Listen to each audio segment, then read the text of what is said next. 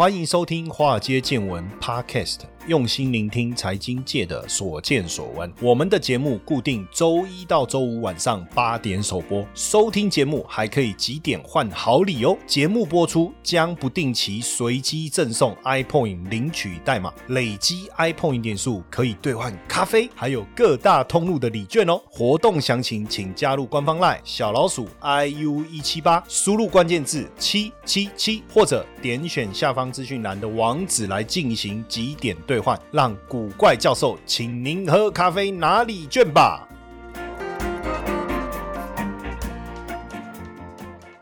好，各位同学们，大家晚安，大家好哦，我是古怪教授谢承彦。那今天我们的题目呢，定的算是蛮应景的哈，应景不是脖子很硬的应景哈，应景是说符合现在市场的一个氛围跟状况。因为我们的题目是什么？海归交易操盘手养成的法则哈。呃，因为最近呢，我我相信应该是说从去年疫情之后啊。在世界各地，哈，不论是。美国也好，不论是韩国也好，不论是台湾也好，哈，那年轻人呢争先恐后的进来股票市场做投资跟操作。那尤其是我们的当冲的一个交易的一个规则啊，让大家勇敢的进入市场，哈，然后来操作这个股票，买进卖出也有。那顺着这个航运三雄的这个热度啊，哈，也很多人纷纷开始当起了航海王。那当然这当中呢，有很多人也获得不错的一个成果。但是也有很多人呢，我看也是非常的辛苦哈，就是在船上，然后又没有吃晕船药哈，然后就跟着船这样晃来晃去，吐的乱七八糟。而且最近呢，我不知道大家有没有这种感受哈，就是说股票市场好像没有像去年我们在操作这么样的简单，好像是说呃，只要你趁着这个热度哈，顺着这个议题呢，你只要敢买，你就能够赚钱；你只要敢冲，你就有机会。好像不是这样，为什么？因为突然之间。好像呃，陆陆续续很多的议题不断的出来，其中我觉得一个我看到最多人也在我们的这个脸书哈，古怪教授的脸书上也留言说，为什么海运的基本面这么好，股价却不会涨？那很多人也问了这个问题，或者是说，哎，最近开始又是中国大陆的限电的问题啦，或者是这个美国的这个债务上限，国家的债务上限呢？封顶了，不能再举债了呢，然后国会既然看就不。理他了呢？那美国政府就要关门大吉了，这是怎么一回事？哈，基本上呢，当然整个呃金融市场的投资呢，我们最常谈论的几件事情就是技术面啦，哦，或者是基本面啦，或者是筹码啦，还有这个政策啦，有诸多这么多的不同的因素在影响。实际上，技术面可以分析，基本面可以分析，但是政策呢，什么时候会跑出来，我们根本就不知道。但是政策绝对是影响所有投资最主要的一个开端，所以你想一下哈。当呃，我们对股票市场，我们我们在想的事情就是要去分析嘛，到底它会涨还是会跌？可是实际上，除了趋势之外，哦，除了股市的涨跌之外，还有一个东西呢，其实也被组成在整个市场的架构里面，但是我们却忽略了。那如果这个架构呢，我们能理清楚，我们对于股票市场未来的趋势是多还是空，不但分析有帮助，甚至能够解决你很多操作层面的问题。哦，那是什么？那就叫市场的波动。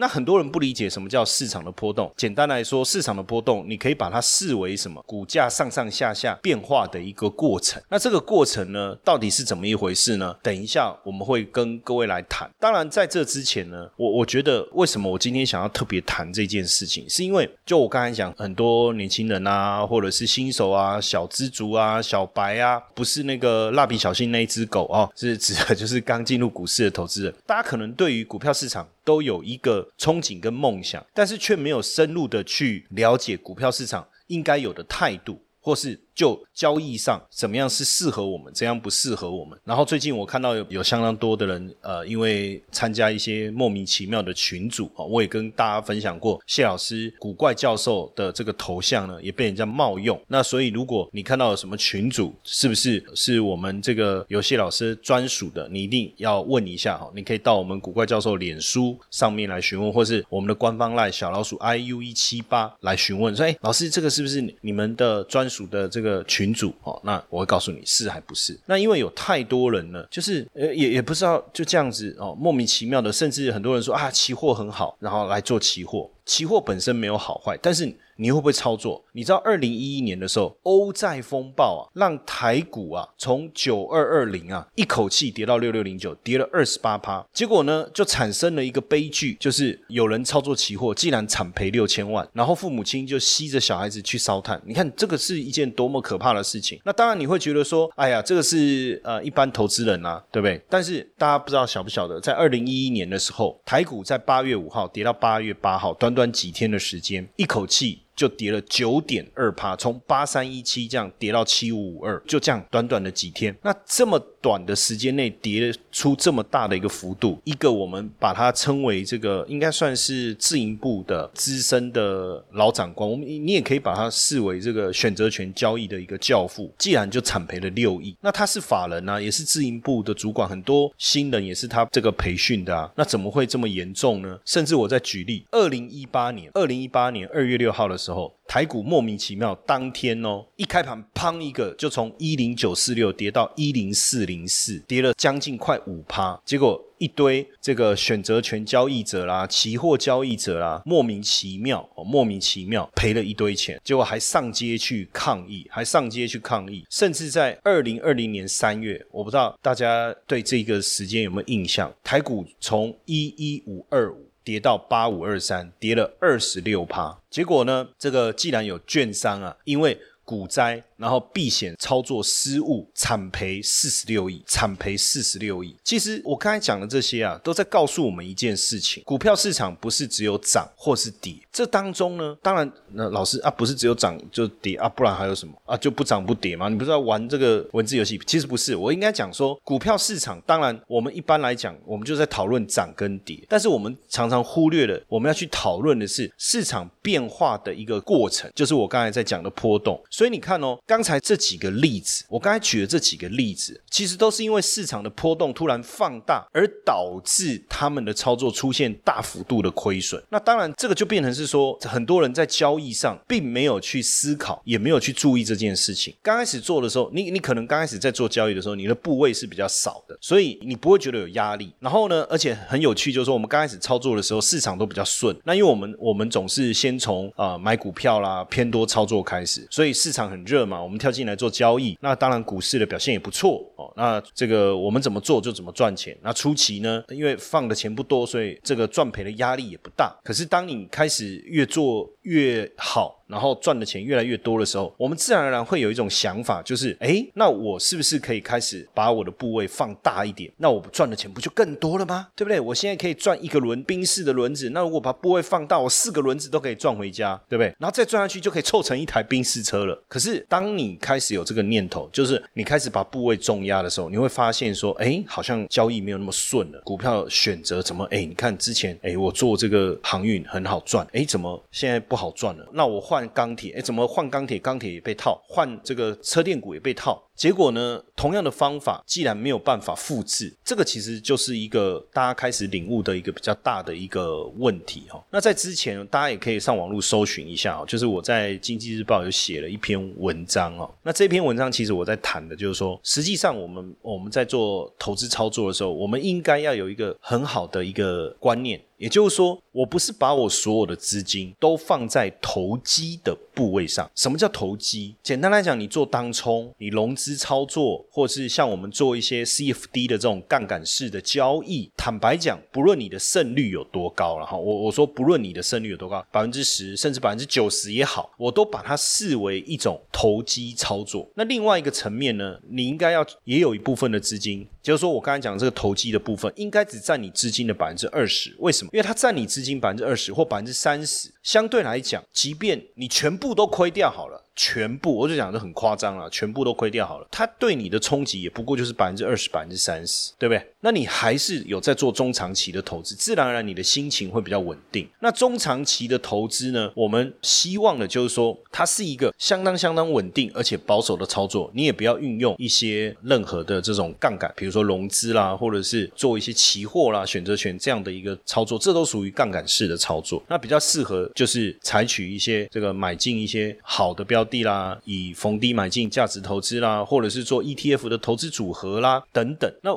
其实我在文章当中我写的非常的清楚了，大家有兴趣可以再自己去看。当然我要强调的是说哈，今天我们刚才在讲的是因为。长期投资基本上就是 buy and hold 嘛，就是我买了股票也好，买了基金也好，买了 ETF 也好，哦，或者是我买不动产也好，这些都可以。买了以后我一定是放着，这当中其实我会把它交给时间长期来去决定，因为毕竟呢，长期来看呢，市场应该是稳定而且逐步的上扬，即便这中间呢可能会产生一些这个空头市场的一些冲击，但是长期来看，我们回头看所有的股票市场，其实长期最后还是会创新高的。当然有时候你要给它足够长的时间呢。可是中间万一市场有一些变化，我该怎么办？实际上，我们就可以运用投机来去弥补一些市场变化当下所能掌握的一些收益。但是这个掌握的过程，就要看你有没有足够的能耐哦，或者说它够不够简单。所以为什么我刚才在谈波动交易，其实是这个观念了哈。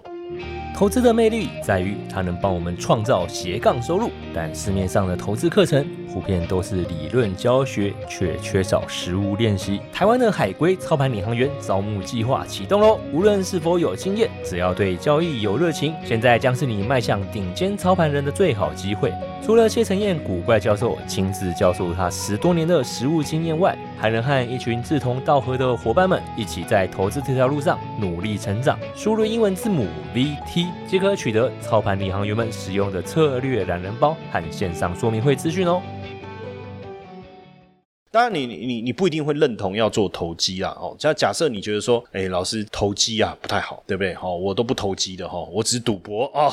那基本上投机跟赌博还不是一样的意思啊。但是我觉得投机比赌博好一点，因为赌博完全就是也没有什么什么技巧嘛，哈，反正也不也不能这样讲，哎，其实改天有机会啊，我我们再弄一集啊，跟大家聊一下怎么赌，怎么赛马，呃，赛马也是一种赌嘛，哈，怎么赌轮盘，怎么赛马，哈，这样会给大家带来这个有趣的一个经验。这我做经验分享呢，不是鼓励大家赌博哈。问题就是说，假设我我要讲的是说，如果你对投机没有好感，我我觉得其实你了解就好，但是至少对你去洞察整个市场，应该还是有帮助哈。但为什么我自己是相对来讲，我是比较信奉，就是说除了长期投资之外，哦，你应该要有一定的一个资金在做这个投机哈。毕竟呢，像我不是富二代，虽然我跟我儿子说我有一天一定要让你变成富二代，但是现在我也搞不清楚是富有的富还是负债的富。了哈，那。你要你如果没有富爸爸，对不对？那你又想要发达？坦白讲啊，说真的哦，我我觉得确实要靠投机。这个呃，我在投资早期的时候，当然大家都拜读这个巴菲特哦，去学巴菲特，这个肯定没有问题。他也是我非常敬仰、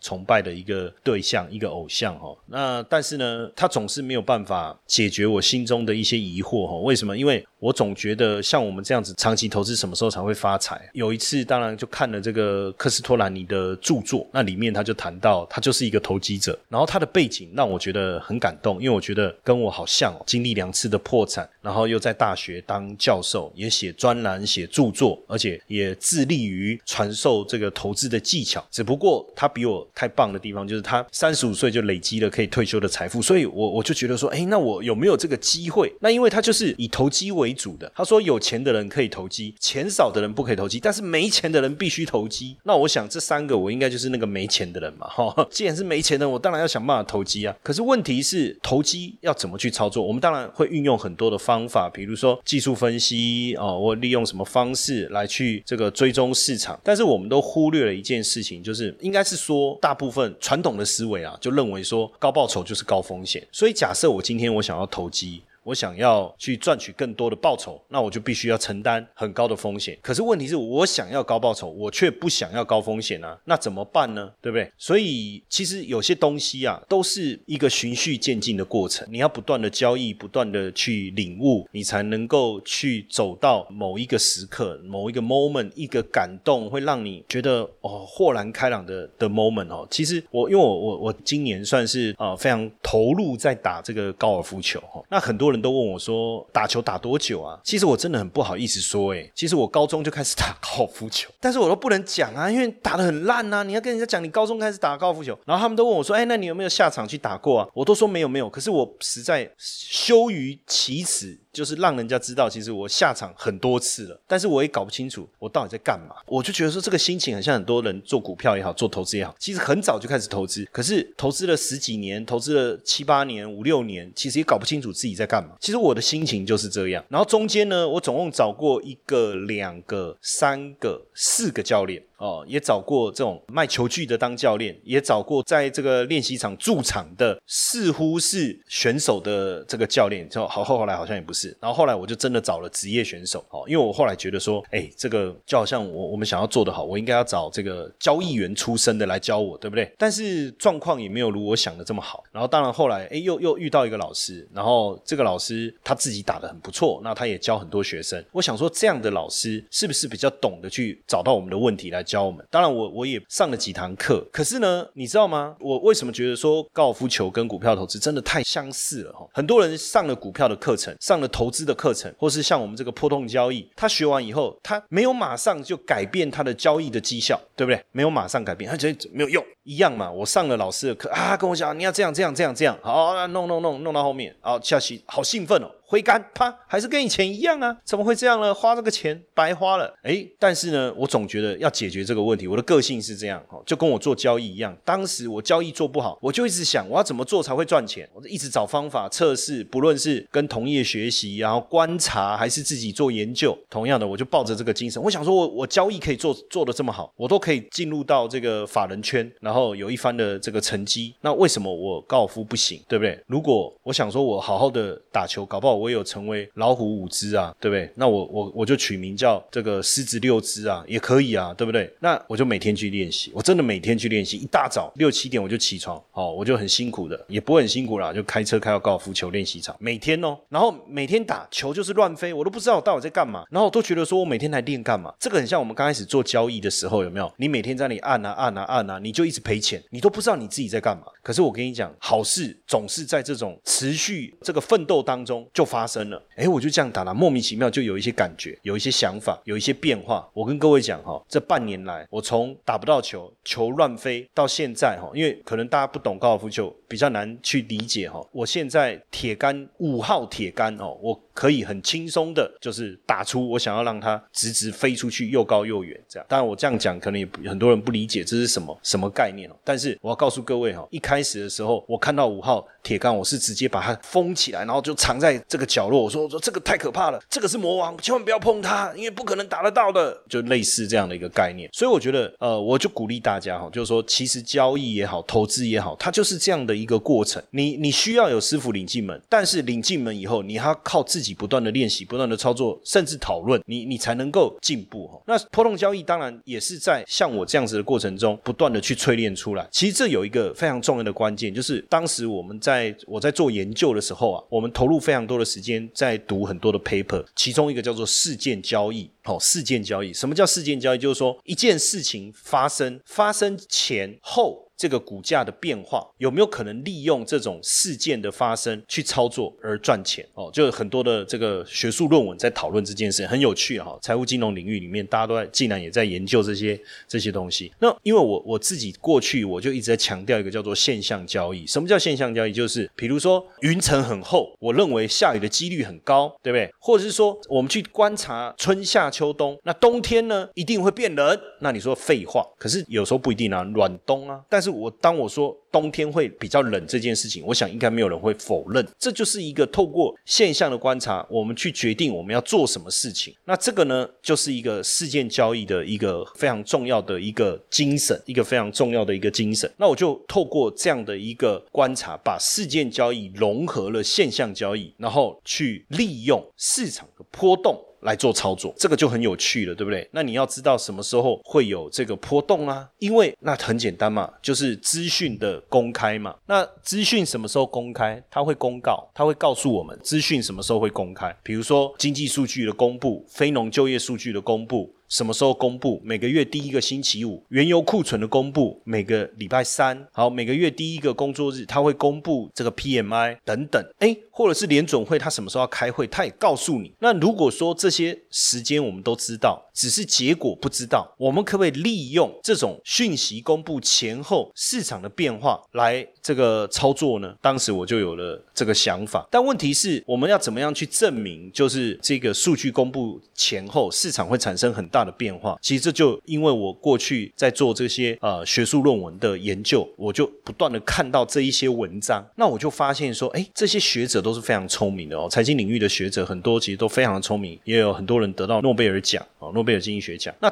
既然大家都这么聪明，也去观察到这些现象，那我就把他们所做的研究很认真的去看了，发现，哎，只要在一个这个成熟的市场，比如说像美股这样子一个成熟的市场，确实在资讯公布之前，没有人可以知道资讯的一个内容，因为它有非常完善的法规，还有市场的机制，就不会让这种事情发生。哎，可是当这个讯息一公布以后，这个讯息公布的结果会引发了市场价格的变化，这个就是一种波动的一个现象，这是一个，这是其一啊，就是我发现了，这是其中一个规则，说是在这个股票公布财报的时候，哎，有。往往会有这样的一个现象，不论是苹果也好，亚马逊也好，特斯拉也好，脸书也好，总是在它公布财报之后，价格就会突然之间的暴涨或暴跌，而且这样的频率是非常非常高的。包括非农就会公布引发的这个呃 S M P 五百的一个价格的变化，那这种就是一种，就是说平常价格就会上上下下，这个不叫波动。我们讲的波动就是。异于平常变化的一个幅度，这个叫波动。那所以为什么会有波动？原因很简单，就是带来一些意外，带来一些你没有这个预设到的情况，就常常有没有？很多人要帮这个老公庆生嘛，对不对？哦，然后就找了很多亲戚朋友来家里啊，关灯躲起来。然后老公开门的时候，surprise，有没有？门一开啊，surprise 啊，怎么牵了一个女孩子？哦，疯了，对不对？surprise 是谁给谁 surprise？那这种意外的惊吓会给人的情绪带来很大的一个变化，这个就是什么？这就是波动。那波动往往存在于是多头市场还是空头市场？实际上，多头市场比较不会有波动哦，就是说不叫不会。有一些意外，那大部分就是在数据公布的时候会产生，但是空头市场通常波动会比平常大得多。为什么？因为当我们受了惊吓以后，你就处于一种被害者的状态，很容易再次受到惊吓。我把这个概念叫做恐慌。的这种氛围，然后那这种恐慌的氛围，其实如果有机会的话，不是因为我不知道大家知不知道这个东西叫 VIX 恐慌指数哈，它是呃去衡量这个 S M P 五百的选择权的一个波动率。那当这个 VIX 恐慌指数突然大幅增加的时候，就代表市场开始进入一个恐慌的状态，而这种波动开始变大的情况，就会开始呃很频繁的出现。那当然。这样的一个现象，代表就是说，它到底是涨还是跌？其实我我刚才讲了老半天，其实我都没有告跟大家说，到到底是涨是跌。因为我刚才讲，比如说，呃，财报的公布导致苹果啦这些股价大涨或是大跌，我说波动会变很大嘛，对不对？所以其实呢，波动的大幅度的一个增加，不见得是涨或者不见得是跌，但是呢，它往往会有一个方向的一致性。也就是说，我们平常在看价格的时候，它可能上上下下来来回回，对不对？但是当波动一发生的时候，它会往某某一个方向急速的前进，也就是说，当它在涨的时候，它就会快速的上涨。当然，可能这个时间 maybe 很短，三十分钟哦，一个小时等等之类的。那如果它在跌的时候，它也会快速的下跌，快速的下跌，很快的就去反映了这个意外所带来的惊喜。这个是合理的，这个是合理的，因为我一直跟大家讲，一个成熟的市场，很多的状态并不是被大家所预料到。即便你做了很多资讯的一个整理跟收集，你也应该没有办法去预测到任何的结果。因为如果可以预测，那价格早就。在结果公布之前就已经先反映了，它的背后的学术的逻辑是这样。那也确实，我们观察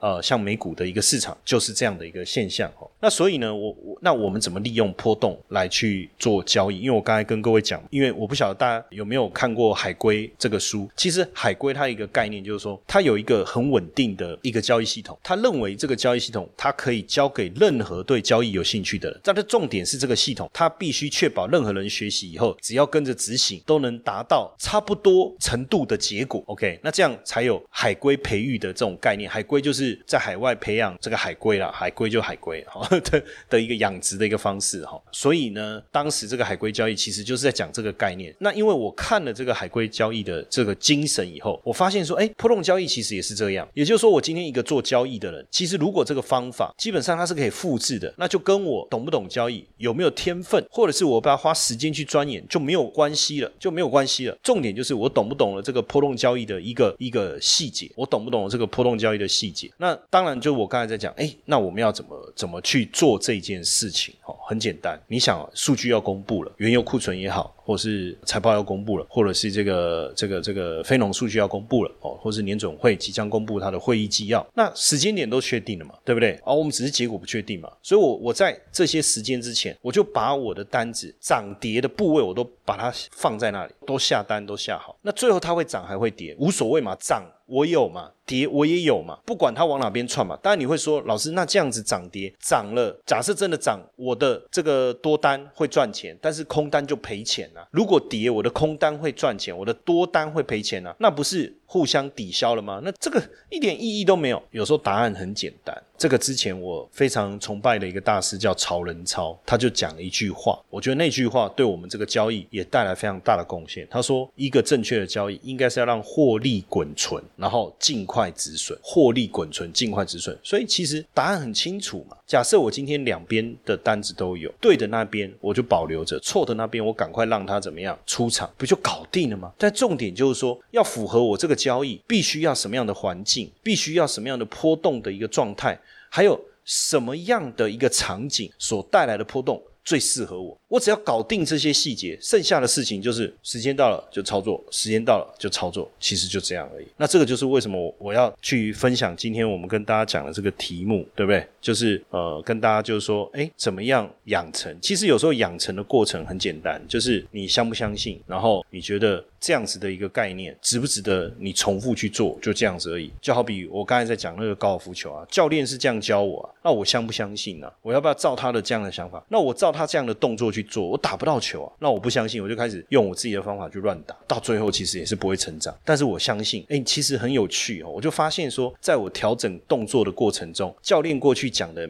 每一些细节会慢慢浮现出来。哎，对他之前有讲过，哎，杆子是要上杆的时候要注意这啊，对对对啊，我想起来了，他那时候有跟我们讲下杆的时候要挥出去的时候重心要怎么转变。哎，对他有讲过，哎。就是这个过程，你要自己慢慢的去体悟了，哦，是这样。那当然，今天算是我我们第一次在节目当中，我先比较明确的去谈一下这个波动交易，因为这个是我们我这几年我们操作的一个重心，而且我们也花了非常多的时间去教很多的同学。怎么样来做这个波动交易？但是一般来讲，我不会公开去谈论这个东西，因为它其实很简单。那有一些细节你必须要了解，但是不见得大家会认同，而且也没什么好谈的。为什么要一直去谈这个哈？但因为有很多同学在问哈，所以我也想说利用这一次的节目跟大家分享一下。当然，如果你不了解什么叫波动交易，什么叫做这个海龟，什么什么这些不知道，大家可以去索取我们的懒人包哦。你可以加入我们的官方 LINE 小老鼠 iu 一七八。然后你输入“海龟”两个字，你去索取懒人包，你去了解一下，感受一下哦，我们所在讲的这个波动交易到底是什么？那或许也会对你未来的交易会带来很大的一个帮助，好不好？那也就是欢迎大家，如果你在波动交易这个部分有任何的问题哦，你也可以到呃我古怪教授的脸书的粉丝页来做交流。OK，那我们今天的分享就到这边，谢谢大家的收听，晚安。嗨，各位听众粉丝们，大家好！我们也感谢 Mr. Bus 邀请华尔街见闻来合作这一次的支持回馈计划。嗯，如果你喜欢我们的节目，而且愿意实际的啊来支持我们的华尔街见闻，大家可以直接变成我们华尔街见闻的 sponsor。你可以选择呢一天不到十四元的定期赞助方案。这个方案呢可以额外解锁更多的隐藏版的内容，提供给大家更深入的财经资讯。好。很多同学会说：“我就是喜欢古怪教授，我不要承诺，我不要回馈，我只要抖内。”好，没问题，没问题。那大家就可以选择我们制定的金额赞助方案，弹性支持，没有压力。那希望大家。持续支持我们的节目，那也不要错过我们的赞助回馈计划，因为大家的小小的支持，对我们华尔街见闻的团队啊是最大的鼓励。那详情可以点选资讯栏的赞助连结，立即下载 Mr. Box 成为我们的 sponsor，好不好？大家一起来支持我们。